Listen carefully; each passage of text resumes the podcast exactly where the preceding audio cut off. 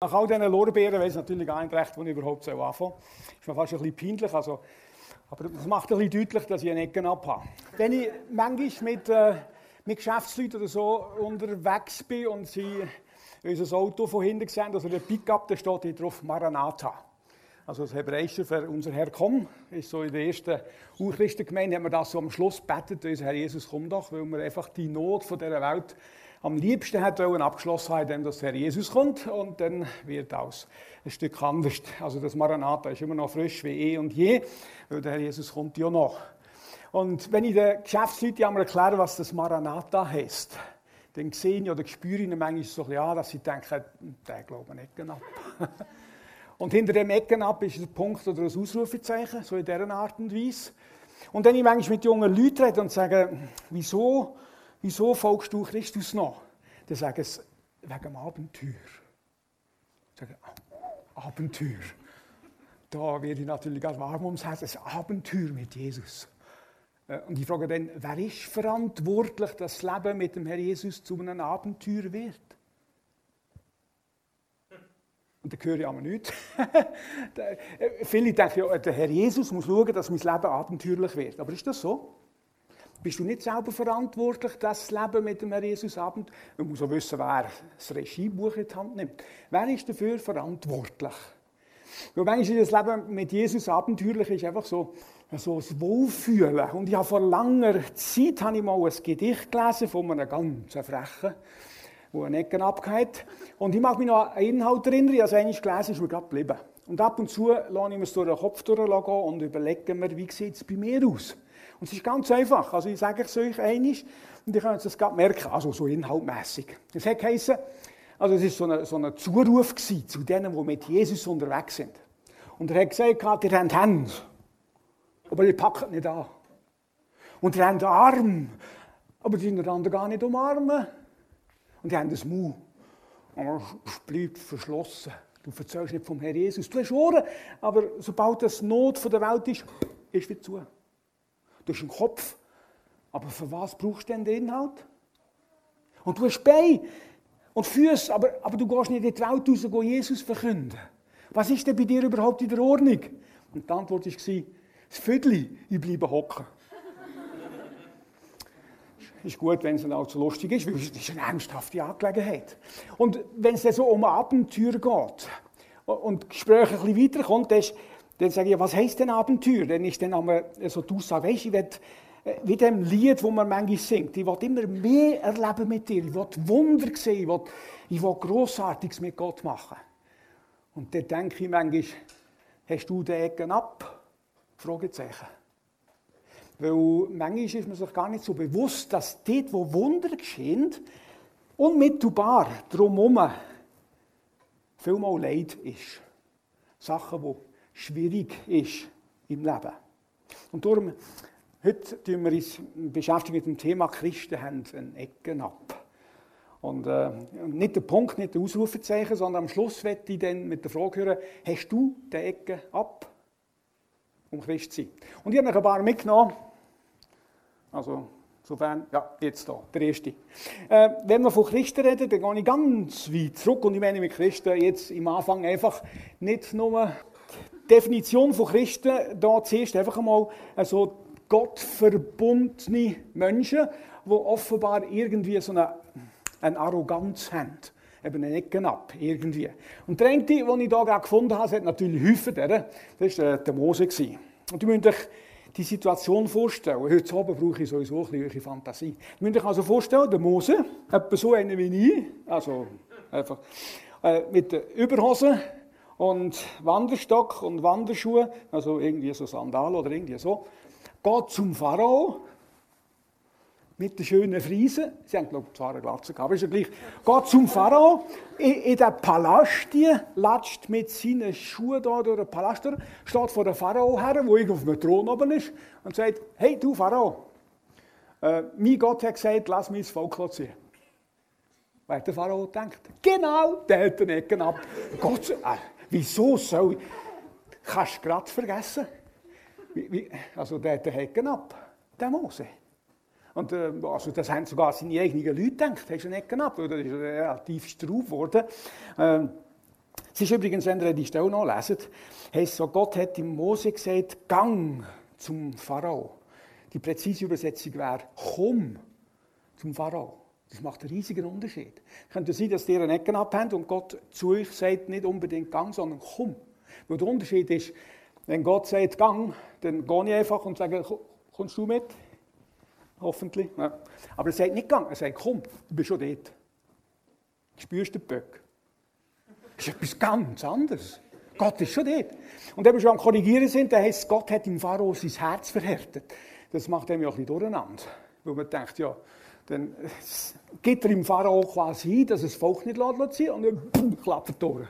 Mit äh, Wasser zu Blut und Frösch und Mucken. Und es wird ja immer strüber. Und der Pharao immer ein Herz hat. Die richtige Übersetzung ist, ich habe im Pharao als Gott ein Herz gegeben, das sich verhärten kann. Das müsste nicht. Pharao entscheidet sich selber, dass er eben nicht das Volk ziehen Und der Mose geht x-mal zu einem Herrn und sagt, lass mich das Volk ziehen, sagt Gott. Und die, die um den Pharao sind, und der Pharao selber, seine eigenen Landsleute denken, du hast ja nicht ab. Das, das Schafhirtli und da der Pharao, das sind so Klüfte zwischen ihnen. Aber der Mose hat gewusst, ich muss gehen. Und, also gut, wir nehmen den nächsten. Da aber zuerst noch die Frage, was ist deine Lebensaufgabe? Also jetzt musst du noch nicht darüber nachdenken, sonst kommst du den Rest nicht mit über. Ich tue es am Schluss noch einmal daher und dann kannst du dann darüber nachdenken. Aber beim zweiten, der Daniel. Ihr kennt den Daniel, also nicht der Daniel unter euch da, der Daniel, der Prophet Daniel und seine Freunde. Also da geht es jetzt nicht um Daniel. Das ist auch so eine spezielle Situation gewesen.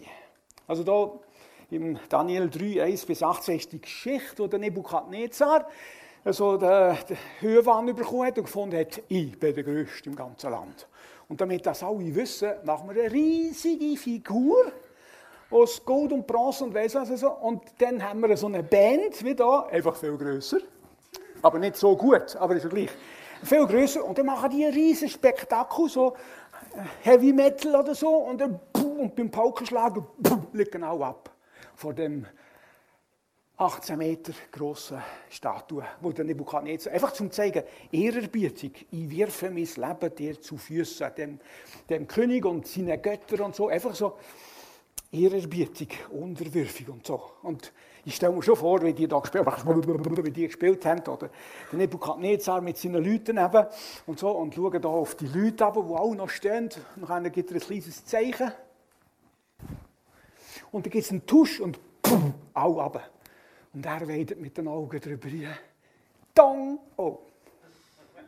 Ah, da steht noch drei. Was sind denn das für drei? Und pfeiften sie her, sind das Freunde von Daniel. Und dann sagt er, was sind denn die für dich? Ah, Hebräer. ja, ja, so, Joda da und so. Die haben zwar wahrscheinlich in den Ohren. Ich tue es nochmal erklären. Und dann hat er uns nochmal erklärt. Wir machen Musik, ein Tusch und ablegen. Anbetung. Und, so, und ist das klar? Jetzt machen wir, was, was, was ist los? Der sagt doch, einer von denen sagt, sagt er, lass, äh, wir werden uns nicht vor dir. Er hat gesagt, Moment, bevor du jetzt Move annimmst, ich bin der Nebukadnezar. Und ich kann mit euch machen, was ich will. Salami-Brötchen oder also da hat er nichts, also so steht es nicht, aber es ist mir jetzt gerade so gekommen, weil ich Lust habe auf eine Sami. Aber er hat gesagt, wenn ihr jetzt bei dem Tusch nicht abliegt und so und, und nicht an meine Götter anbeten und so, dann könnt ihr das gerade vergessen. Dann kann weder euer Gott noch sich irgendjemand euch aus meinen Händen befreien. Dann mache ich mit euch, was ich will. Und der Ofen von der Ara ist schon gelaufen. Und da hat einer von diesen Jungs gesagt, los, Nebukadnezar, ob Gott ist von dir und deiner Macht kann bewahren und von dem Offen, du da einheizst und so, da steht außer Frage, dass es könnte. Ob es kann, äh, ob es macht, das wissen wir nicht. Keine Ahnung. Vielleicht macht es, vielleicht auch nicht. Aber dass es könnte, das ist überhaupt keine Frage. Klar kann er das. Auf jeden Fall, es macht oder nicht, spielt gar keine Rolle. Wir werden nicht vor dir und vor den Götzen und vor deinen Göttern uns niederwerfen. Und die, die rundherum waren, sind schon rot angelaufen und haben gedacht, hey, das ist doch eine Kleinigkeit, hast du nicht ab, lies doch ab, kannst du irgendein Psalmbett oder so, das merkt doch niemand. Der gleiche tun. Hey, der gleiche. Man muss doch manchmal ein bisschen den gleichen tun. Mittagessen auch zusammen schauen. Amen. Ist das eine gute Salatsauce? Okay, ja, das ist vielleicht ein bisschen untertrieben, äh, übertrieben. Geht nicht um Salatsauce, vielleicht um Ketchup oder so. Aber man könnte doch, man könnte doch einfach ein bisschen den gleichen tun. In Gottes Namen. Nein, in Gottes Namen geht das nicht. Und die Leute um, um Nebukadnezar, Nebukadnezar hat nicht mehr gedacht, er ist nur noch rot geworden im Gesicht. Hässig. Und die haben gedacht, ah, nur, nur ein, ein kleiner Log, so, es nützt doch mehr, wenn ihr jetzt überlebt und noch von Gott erzählen könnt, wenn ihr jetzt in Feuer geworfen werdet. -mm, mm Die drei haben einen Ecken abgehauen. Ganz einen speziellen. Einen Ecken ab. Das war einfach. Du wissen, dass es ausgegangen ist, darum lasse ich Aber die Frage wirf ich am Schluss noch einmal auf. Wie konsequent lebst du dein Christsein, um Wunder zu erleben? Oder darf es nur schön sein und angenehm und bequem? Nur gerade am Sonntag oben oder morgen vielleicht? Oder übermorgen? Wie sieht es denn aus? Aber bevor ich so angenehm wieder der Gideon. Haben Sie schon die Geschichte von? Äh, die kennen ihr natürlich. Also der Gideon, ich erzähle sie gleich noch einmal und die tut mir zu lieb, gleich, als ob du noch keine Ahnung hast. Also der Gideon, der war einer, der gewusst hat, dieser Gottes Plan erfüllen. Und gegen, mit dem Volk, gegen ein anderes Volk, äh, streiten. Und dann hat er allen geschwind eine E-Mail geschickt. Er hat gesagt, hey, ab, ein Sackmesser mit und so, Mistgabel, wir gehen in den Krieg. Und es sind 32'000 Männer sind in den Krieg gezogen. Also das stimmt, das mit dem das kann ich vergessen, aber ich muss ein bisschen ausschmücken. Auf jeden Fall 32'000 Mann. Und Gott hat das so, auch die Einstellung von, von, seine, von, von, dem Heer, von diesen Leuten, hat er gespürt. Und hat ihm Gideon geflüstert, weißt, wenn da so viele sind, obwohl wir zahlenmässig unterlegen sind, haben wir den gleichen Eindruck, leck, sind wir gut gewesen. Hast du gesehen, wie wir die geschlagen haben? He? Dann hat Gideon gesagt, äh, als Heerführer, stand vor dein Heer und sagt, hört die Leute, die, die so ein bisschen Neuschlotterie haben und so, he, packen zusammen und gehen heim. Natürlich, jeder von euch will bleiben. Es ist dort aber nicht so gewesen. Von diesen 32'000 Leuten sind 22'000 heimgegangen. Ja, zwei, drei Tausch. Wow. Noch 10'000. so ein Häufchen gegen eine ja. Da hat Gideon wahrscheinlich schon ein bisschen Schweiß bekommen. Und, so. und all die äh, Leutnant und Hauptmann und Offizier sind vielleicht zu und gesagt, hey, hast du einen Ecken ab? Spinnst du, Bro? Kannst du die nicht einfach einschicken? Schau mal, jetzt haben wir noch 10'000 Leute gegen ein Heer, das x-mal grösser ist. Das kannst du doch nicht machen. Der Gideon hat vielleicht auch gedacht, oh, oh, oh, oh. Und hat Gott nochmal geredet zu ihm und er hat gelost. Und als er gehört hat, hat er äh, wahrscheinlich Neuschlotter gemacht. Gott hat gesagt, das sind noch zu viel. Das ist noch viel zu viel. Dann bluffen sie und sagen, hey, hast du gesehen, wir nur 10'000 und die sind, sind wir Weltschreiber. Hat er gesagt, geh mit ihnen an Bach Wasser trinken und dann schauen, wie sie Wasser trinken. Die einen so schöpfen und die anderen gerade Platz rein, gerade so. Samt dem, also, nein, das lassen wir jetzt. Auf jeden Fall, und dann hat er sie ausgesortiert und am Schluss sind noch 300 Leute geblieben. 300, also 300, da bringst du fast hier, wenn zwei Lagen und dann haben wir 300.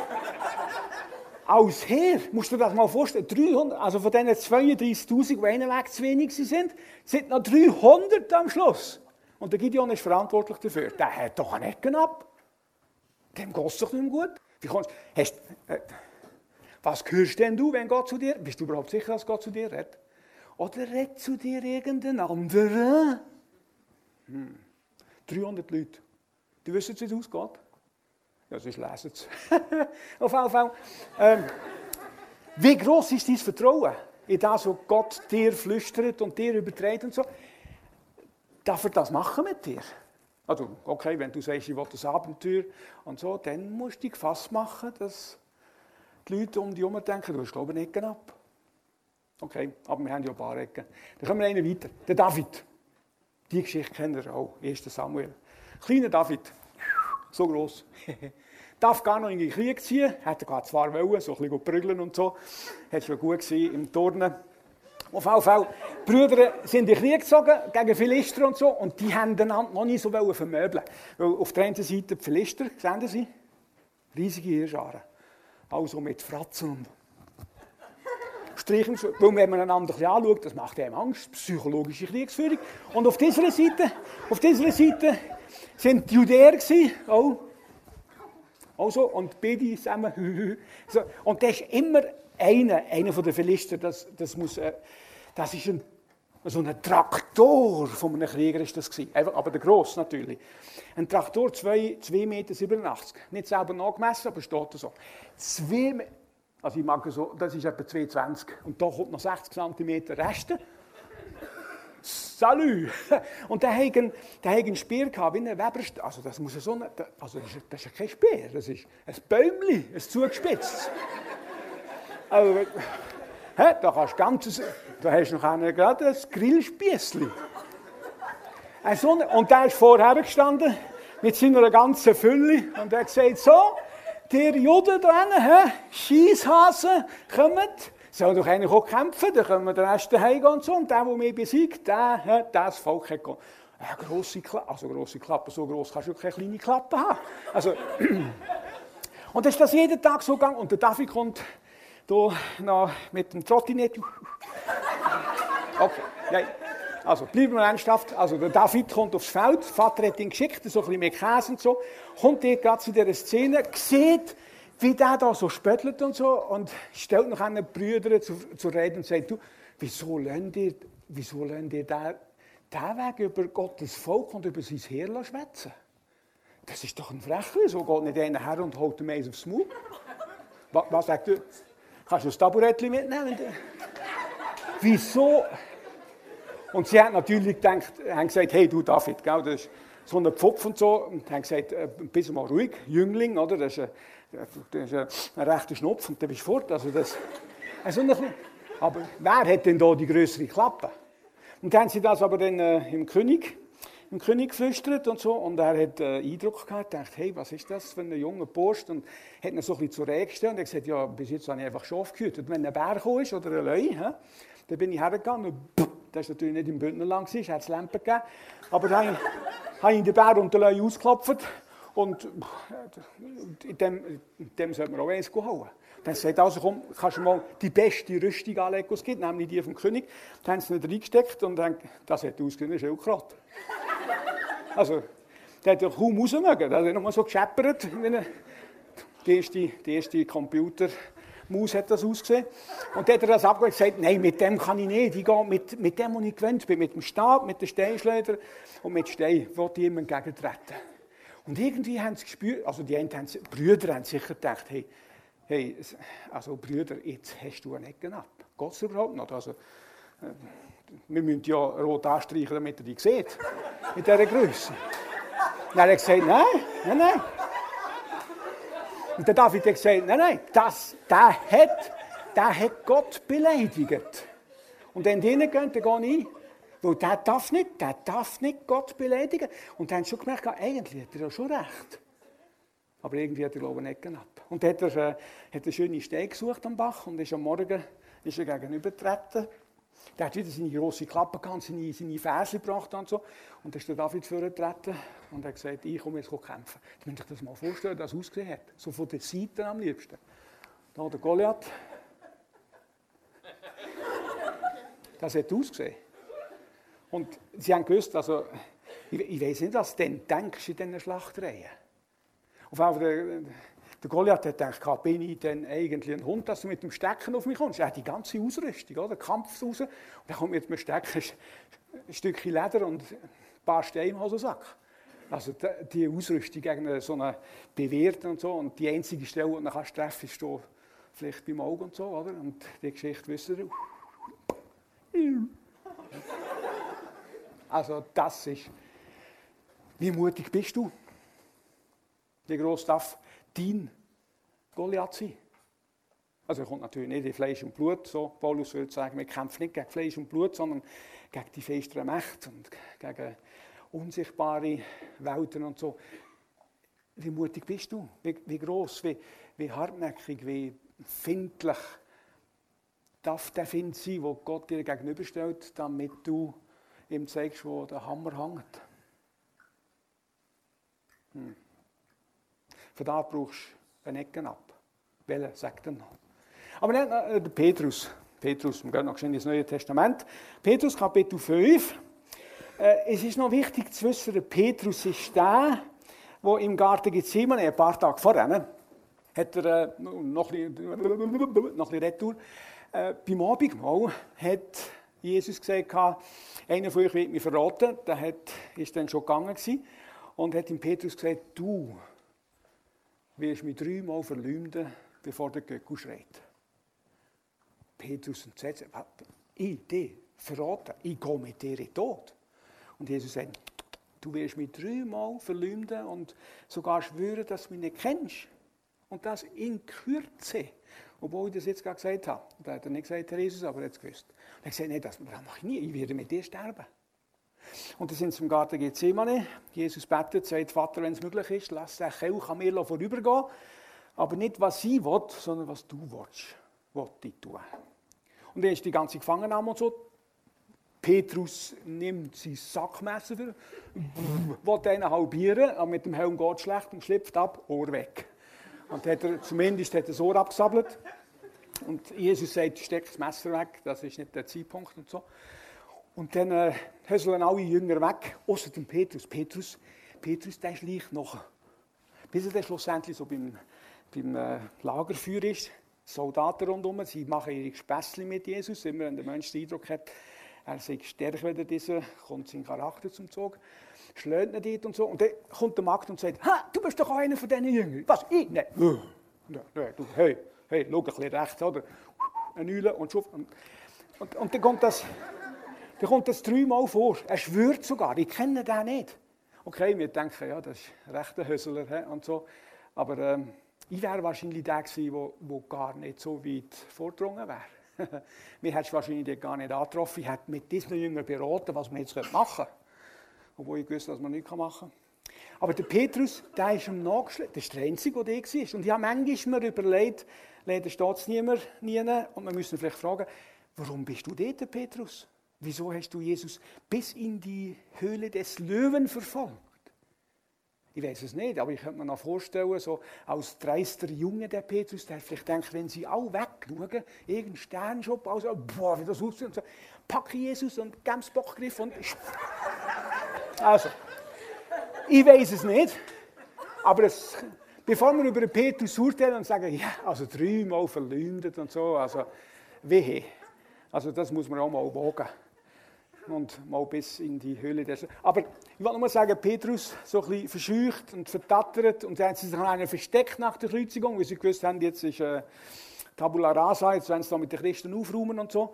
Und dann ist das nach Pfingsten gewesen. Sie haben den Heiligen Geist bekommen, gestärkt und so. Und dann wollte Petrus anfangen evangelisieren, erzählt von dem Jesus am Kreuz und so und weiss, der Boden ist steinheiß da innen. Und dann haben sie noch mit unterpackt und gesagt, Petrus, fertig schwätzen, sonst wir das Wort abschneiden. Nach russischer Art. Also, nicht gerade so haben sie es gesagt, aber sie wollten einen Mund tot machen. Und dann sagt der Petrus, der, der vorher auch mit den Jüngern nicht zu den mutigsten gehört hat, auch nicht zu den, zu, zu den Rhetorikern und so, sagt er, sagt selber, muss man Gott oder euch mehr folgen? Was muss man tun? Muss ich euch folgen oder muss ich Gott folgen? Mit anderen Worten, lasst, die können wir das Wort abschneiden, aber solange das, das nicht ist, werde ich von Jesus erzählen. Und das ist mir gleich, wie die hässig sind und so. Ich werde es tun, weil das ist mein Auftrag. Und die werden denken, ah, der ist ein Ecken ab, spring doch fort, solange du noch hast. Sie haben ihn dann später verwünscht in Rom und haben ihn dort mundtot gemacht. Aber auch da, wer beherrscht dein Leben? Sind das Gesetzmäßigkeiten. Am Ende der Zeit werden viele Gesetzmäßigkeiten auf uns zukommen, wo man muss sagen, Moment, stopp, halt jetzt äh, so die Salamitaktik. Irgendwann wird es einfach nicht mehr so sein, dass man kann sagen da mache ich jetzt mit. Und dann muss man sich vielleicht aufbäumen gegenüber Sachen, wo andere sagen, das ist ja nicht knapp, da muss man doch folgen, da muss man das machen, was der Staat sagt und so. Noch ist sind wir auf der Schwelle, aber das ist ja nicht das Thema heute. Was, wer beherrscht dein Leben?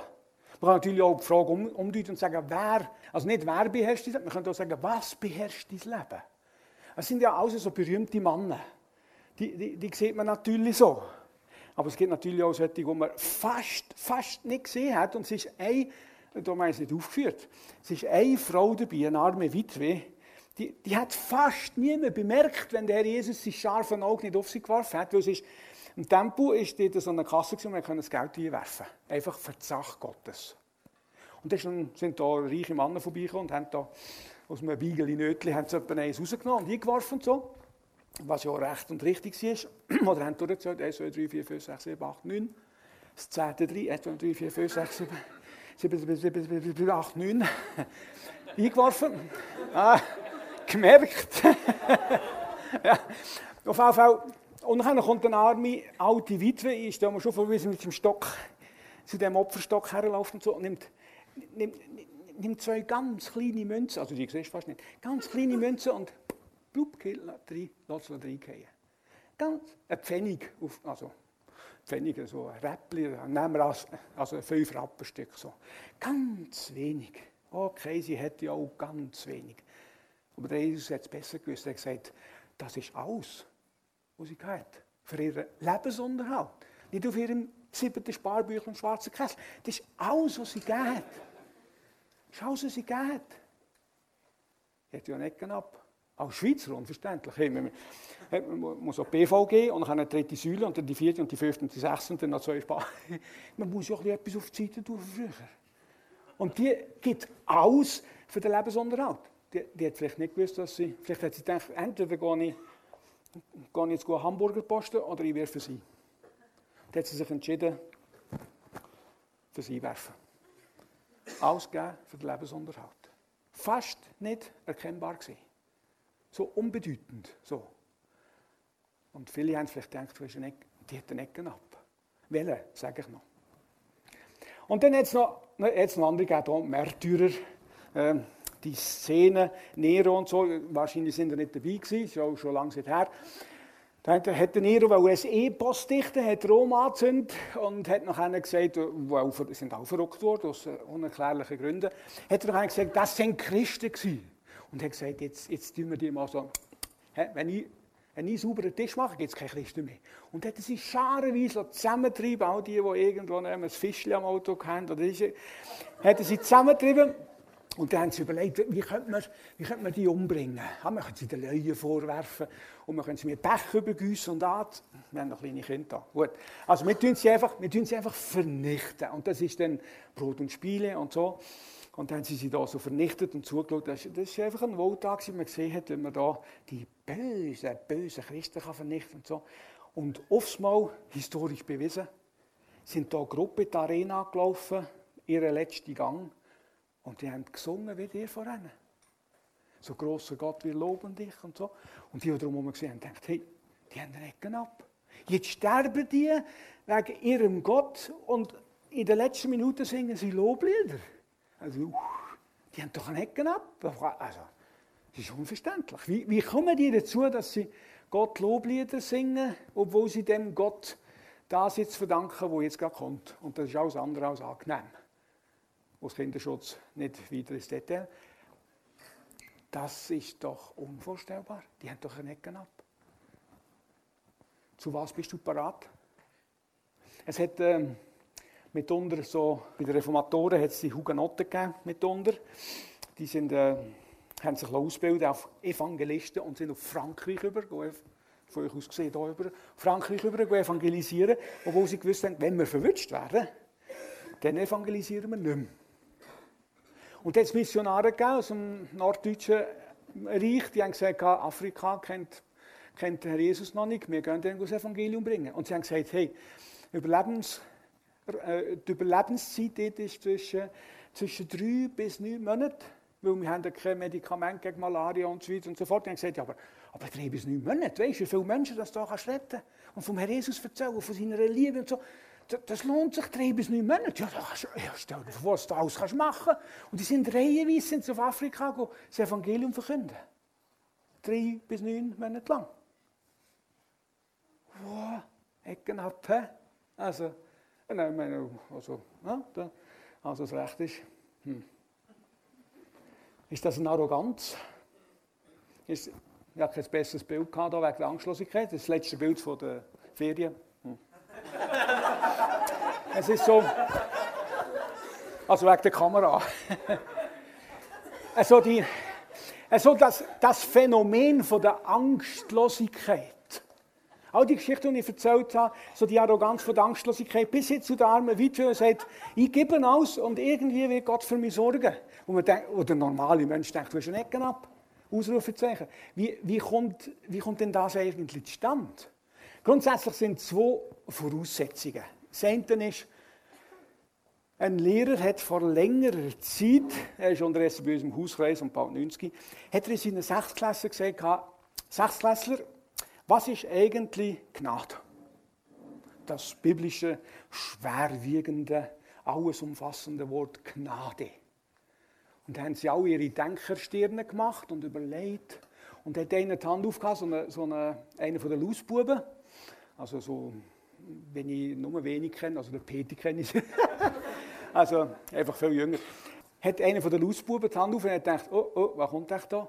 Und dann sagt er, Gnade ist eine unverschämte Barmherzigkeit. Hey, das ist dann hochtheologisch. Eine unverschämte, muss ich das mal, muss ich das bildlich vorstellen. Eine unverschämte Barmherzigkeit, das würde eigentlich heißen, dass, dass Gott sich nicht schämt, äh, wir, wir Menschen barmherzig sind. Und das, äh, so die Barmherzigkeit, da kommt mir immer zu Jesus, beim Abendmahl hat das Gewand abgezogen und eine Scheibe angelegt und gesagt, hey Jungs, ich muss euch die Füße waschen, damit ihr mit mir verbunden bleiben. Und er hat eine Fußwäsche gemacht, was eigentlich der allerniedrigste vom Haus macht. Macht Jesus. Also er hat alles ein bisschen umgekehrt.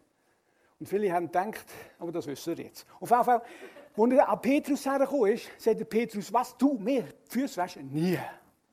Jeder umgekehrt. Und Jesus sagt, wenn ich dir nicht die Füße wasche, kannst du nicht verbunden bleiben. Wegen dieser unverschämten Barmherzigkeit. Und dann hat Petrus irgendwie geschnallt und gesagt, also, dann tun wir aber gerade duschen.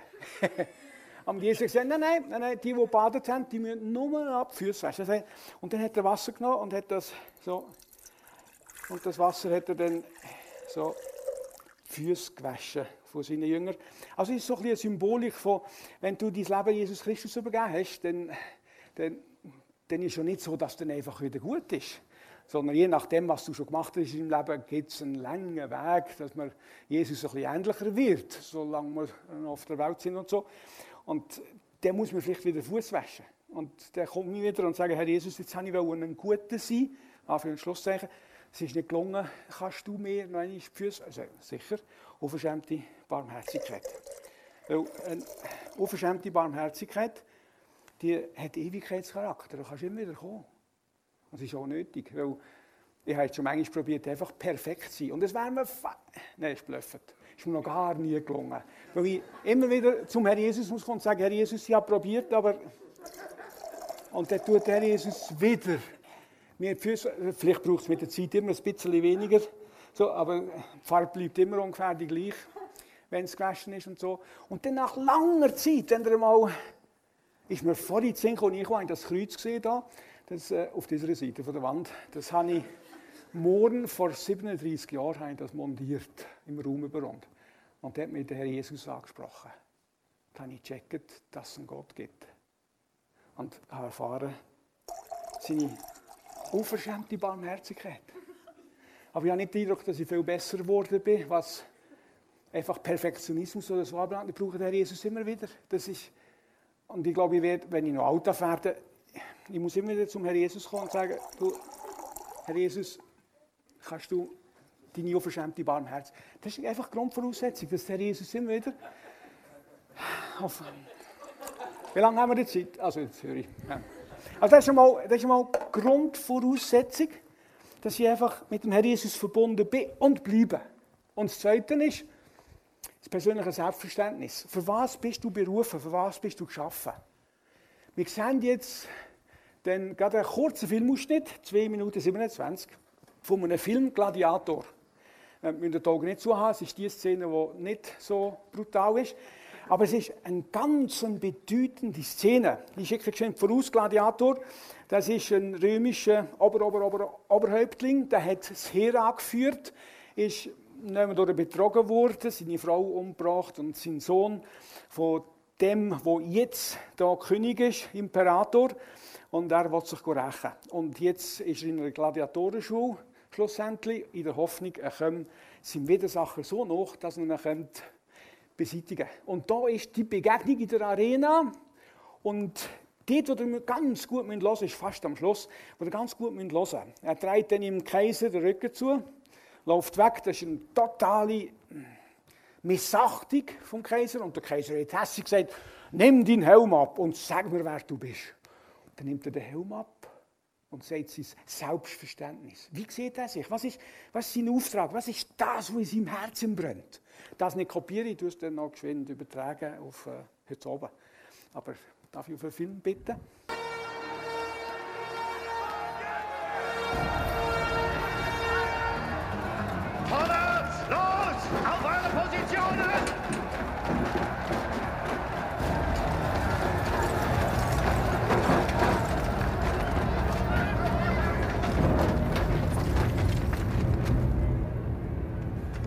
Waffen fallen lassen.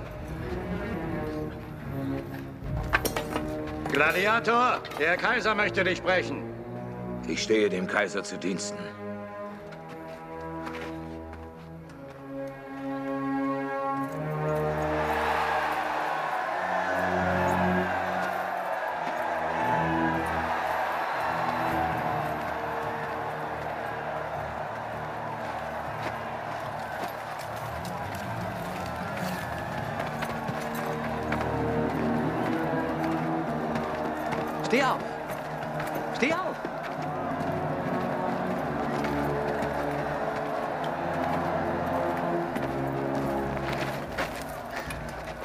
Dein Ruhm ist wohl verdient, Spanier. Ein Gladiator wie dich hat es nie gegeben.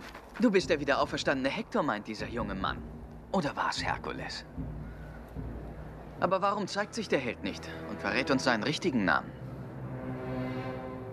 Du hast doch einen Namen. Mein Name ist Gladiator. Wie kannst du es wagen, mir deinen Rücken zuzukehren? Sklave! Du wirst deinen Helm abnehmen und mir deinen Namen sagen.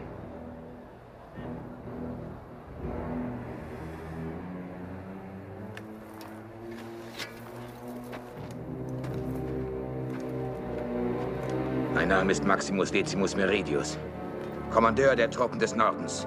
Tribun der spanischen Legion. Treuer Diener des wahren Imperators Marcus Aurelius. Vater eines ermordeten Sohnes. Ehemann einer ermordeten Frau. Und ich werde mich dafür rächen. In diesem Leben oder im nächsten.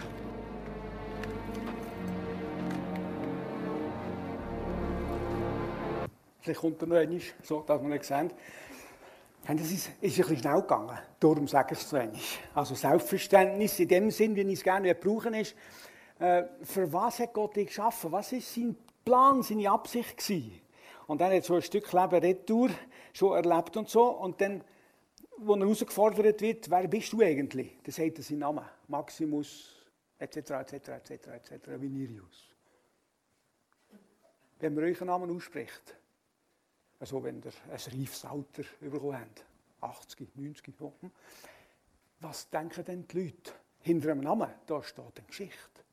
Was wird einmal hinter eurer Geschichte sein? Und dann sagt er, was er gemacht hat. Tribun war er und Hauptmann. Und hat hergeführt und so weiter. Also er hat, hat Schlachten geschlagen. Natürlich, wir, wir, wir schlagen keine Schlachten so wie dort mal, aber wie der Paulus so gesagt hat, es hat, äh, wir kämpfen gegen unsichtbare Welten und so. Also bist du auch in der Schlachtreihe. Bist am Kämpfen. Im Gebet und, und gegen Hunger und Ungerechtigkeit und so weiter. Was kannst du aufzählen? Wo hast du schon gekämpft? Vielleicht hast du auch schon Narben mitgetragen, aber das macht nichts. Und dann sagt er etwas über Beziehung. Vater von einem ermordeten Sohn und von einer ermordeten Ehefrau. Das Ermordete lassen wir weg. Eure Beziehungen, die Menschen, die ihr euch investiert habt, drin, und sagen, hey, der ist mir wichtig. Der ist mir Freund.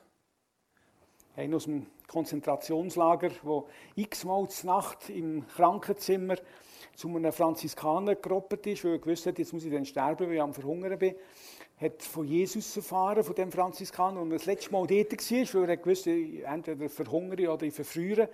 Da hat er gesagt, was muss ich machen, um mein Leben zu retten? Da hat der Franziskaner gesagt, tu doch einfach Jesus in dein Leben einladen.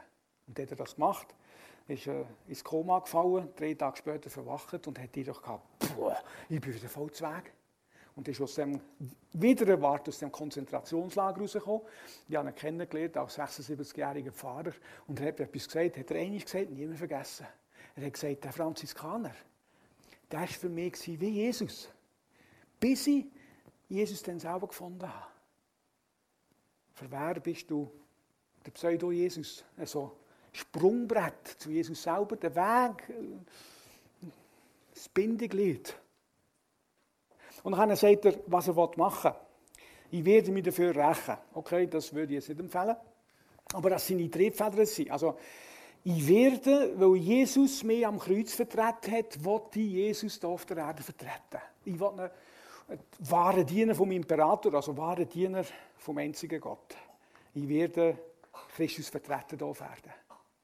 Und er sagt noch etwas über die Hartnäckigkeit, wegen dem Rächen. Er sagt, ich werde mich rächen, in diesem Leben oder im nächsten. Wo der sagen, kannst mich nicht davon abhalten. In dem nicht, kannst du mich gerade schlagen, wie auch immer. Also. Ich, dann warte dann auf dich. Okay, das ist ein bisschen übermütig. Aber wie hartnäckig würdest du den Auftrag wahrnehmen? Kann man die aufhalten? Was kann die aufhalten? Kann die irgendetwas aufhalten? Die Liebe Gottes ist unaufhaltsam. Kann ich irgendetwas trennen von der Liebe Gottes, sagt Paulus im Römer 8? Gewalt und Findschaft und, und weiss gut was und so. Nichts kann ich trennen von der Liebe von Gott. Es ist, es ist alles das. Unverschämte Gnade, wo alles, was, was dich könnte aufhalten ist, ist da schon gemacht. Darf ich äh, den Foliensatz wieder? Danke schön. Kommt, kommt gerade, damit ich weiß, was weitergeht. Und zwar ist es so, äh, es gibt da einen Vers, und mit dem höre ich auf, Johannes 16,33, wo es heißt, in der Welt habt ihr Angst, aber sagt getrost, ich habe die Welt überwunden. Richtig heißt nicht Angst, sondern heißt, in der Welt werdet ihr bedrängt. Das ist ein Unterschied. Ich habe euch hier einen Flipchart mitgebracht, also das ist nicht von mir.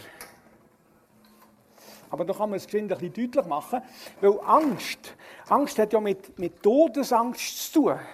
Also, als ich in jungen Jahren bin klettern und, und der Peti hat mich gesichert, da habe ich mich sicher gefühlt, weil ich wusste, Peti will sein Leben haben und umgekehrt. Aber ohne PT hatte ich Angst. Angst ist etwas, wo, das ist wie, es macht einfach irgend, es macht zu. Du kannst nicht oben weg, du kannst nicht unten weg, es macht, es macht einfach rundum, es macht zu. Das heisst, wenn du keinen Ausweg mehr findest und so, das ist Angst. Du findest, du hast keinen Ausweg mehr. Es ist einfach rundum, ist es zu. Und Christen haben den Ecken ab. Der hier. Christen haben Ecke ab. Und zwar, das ist der Vers, der wollte eigentlich deutlich machen, ihr habt nicht Angst, sondern ihr werdet bedrängt. So von rundum so ein bisschen zurück. Aber es gibt immer einen Ausweg. Es gibt immer einen Ausweg. Der Ausweg ist richtig Shalom. Wisst ihr, was Shalom heisst? Ihr wisst es natürlich, aber ich sage es trotzdem. Shalom ist der Zustand, wo ich in meinem Herzen spüre, es ist alles gut. Unabhängig, was rundum ist. Da kann Sturm und, und, und Gefängnis und, und, und Ende vom Leben sein. Und äh, es kann ganz strub zu und her gehen. Herbststurm hoch zwei und so. Aber ich fühle mich geborgen. Shalom im Herzen. Es ist gut. Weil ich weiss, Gott will das so und es ist so richtig. Und, das ist und es, ich habe nie Angst. Bedrängt schon. Also, dass ich denke, oh, bau Backe und so. Aber ich kann immer flüchten in das Shalom. Ich kann immer wieder flüchten dorthin, wo Gott mir einen Ausweg geschaffen hat und der Ausweg immer wieder aufs Neue mir deutlich macht und sagt, hoppla, jetzt haben wir noch gesäulet, schlüpft denn da. Es ist, äh, wo habe ich jetzt mein Gerät da? Also, eine unverschämte Barmherzigkeit, das ist das Geheimnis, da wäre übrigens der, der Vers vom Psalm 23, und gehe ich durchs dunkle Tal, so fürchte ich kein Unglück und so. Warum? Weil Christen haben einen Ecken ab. Der da. Es ist wie, wie eine Erlösung, wie irgendetwas, wo mich befreit. Und darum, wenn ihr Abenteuer mit dem Herrn Jesus machen wollt, wenn ihr Wunder sehen wenn ihr Grosses machen wollt, dann frage ich euch noch einmal, habt ihr die Ecke ab? Wenn ihr nicht abhabt, dann lasst es sein. Ohne Ecken ab geht es garantiert in die Hose. Ohne das Shalom, ohne das Treit werden, ohne das Wissen, ich habe nicht Angst, ich werde höchstens bedrängt und habe Erfahrung. Hast du die Ecken ab? Weil das wäre extrem wichtig. Hier noch eine Frage. Ich habe ein Musikstück bestellt. Ist das äh, vorhanden? Nicht so? Äh? So zwei Minuten zum darüber nachdenken.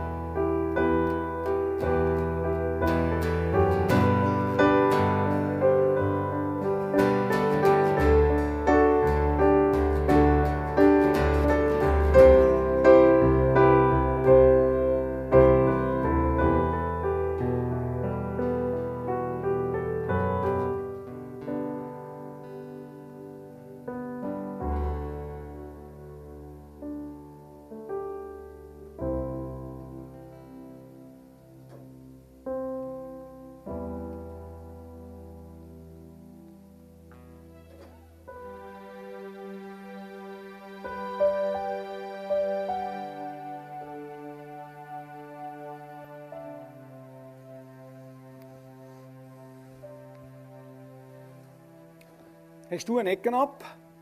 Diese Frage würde ich euch gerne mitgeben. Und wenn ihr den Eindruck habt, die Ecken haben noch nicht ganz ab, dann hat es äh, am Schluss hinten so Leute, die haben so dreieckige Ecken an, so wie, so wie Hundeleine. So. Dann geht doch zu irgendjemandem von ihnen und sagen, du, äh, darf ich schon fragen, spürst du, habe ich die Ecken ab oder wie macht man das eigentlich? Und ich möchte noch gerne zum Abschluss beten. Danke, lieber Jesus, dass wir über all die Zeiten können zurückschauen können, was du alles da hast, mit was für Leute dass du was da hast und wir können feststellen, es sind gewöhnliche gewesen, wie wir auch. Danke, so in der Rückblende ist es zum Teil fast humorvoll, wie du dein Reich baust, wenn wir sehen, wie so ein kleiner David auf einen grossen Goliath losgeht. Aber lass uns in all dem die Ernsthaftigkeit in dem Maß erfassen, wie wir es selber mögen Und da drinnen die Frage zu finden und die Antwort auf die Frage, was ist der Auftrag für mich, für mein Leben? Zu was hast du mich berufen? Was wird mir möglich sein, weil du mich begleitest, führst und leitest? Denn deine Gnade ist eine unverschämte Barmherzigkeit, die nie aufhört.